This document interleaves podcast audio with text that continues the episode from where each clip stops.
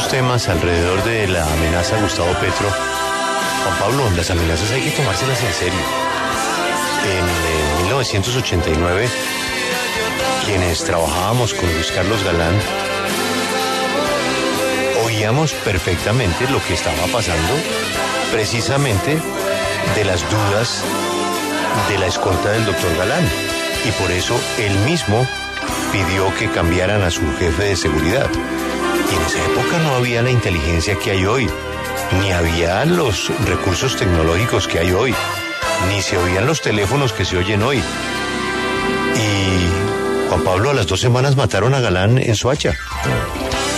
Así de que esas, sus temas hay que tomárselos en serio y Gustavo Petro cancelar una gira por el eje cafetero en plena campaña que él está haciendo precisamente es en las plazas.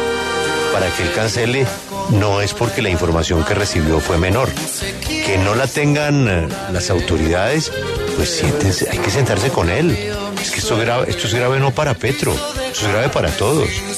El asesinato de un candidato presidencial en este momento en Colombia, de la popularidad de Petro o del que sea, de Fico, de Fajardo, del que sea, eso tiene que generar una solidaridad, primero entre todos ellos y por supuesto las autoridades sentarse, a hablar con él, a ver qué fue lo que supo, qué le contaron. Que ese ha sido, digamos, uno de los puntos. Eh, voy a arrancar por el de, el de los otros candidatos. De momento, rechazando esas amenazas, solamente se han pronunciado Sergio Fajardo y Rodolfo Hernández. De resto, ningún otro de los candidatos que están en la contienda han hablado del tema. Y eso pues da cuenta de la realidad de la campaña que está viendo el país, pero también de la falta de solidaridad entre los mismos candidatos. Pero lo otro, y usted abre el comentario diciendo eso, en Colombia las amenazas hay que tomárselas en serio, porque aquí sí matan. Y aquí hay muchas personas que en el caso de Gustavo Petro, pues que no quisieran verlo llegar eh, ni siquiera a la fecha de las elecciones. Y por eso lo más importante sería establecer de dónde salieron las versiones sobre este atentado y que las autoridades en Colombia pues eh, digan eh, hasta dónde esas versiones obtenidas por los organismos que están vigilando las personas que están cuidando a Gustavo Petro pues pueden tener un asidero en lugar de salir a decir de entrada que no hay nada y que no hay información. Primero siéntense, hablen, compartan la información y luego sí desmientan. Pero desmentir sin siquiera haber conversado. Julio, es que a propósito... Las, consecuencias de un hecho de esos, de sea el que sea. Y estoy seguro y que... No. Petro que es tan creyente que Dios, los ángeles, la Virgen María, todo lo que él crea lo estén acompañando. Pero eso no se puede quedar las autoridades también lo tienen que acompañar. Es que a propósito de lo que usted dice, Julio, de Luis Carlos Galán, Daniel Coronel recuerda que el 4 de agosto del 89, dos semanas antes de ese asesinato, se encontraron unos cohetes y lanzamisiles en una ruta que él iba a recoger en Medellín.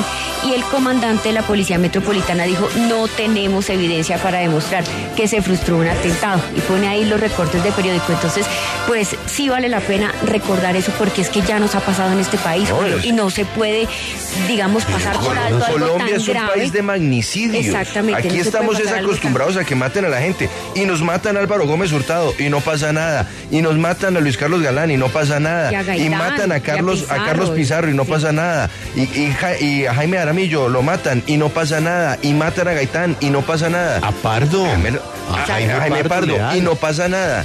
Entonces. A los, al procurador, a los ministros, bueno, en fin. A Rodrigo Lara. Sí. La eh, historia de Colombia. La última frase. De, la última frase de Luis Carlos Galán.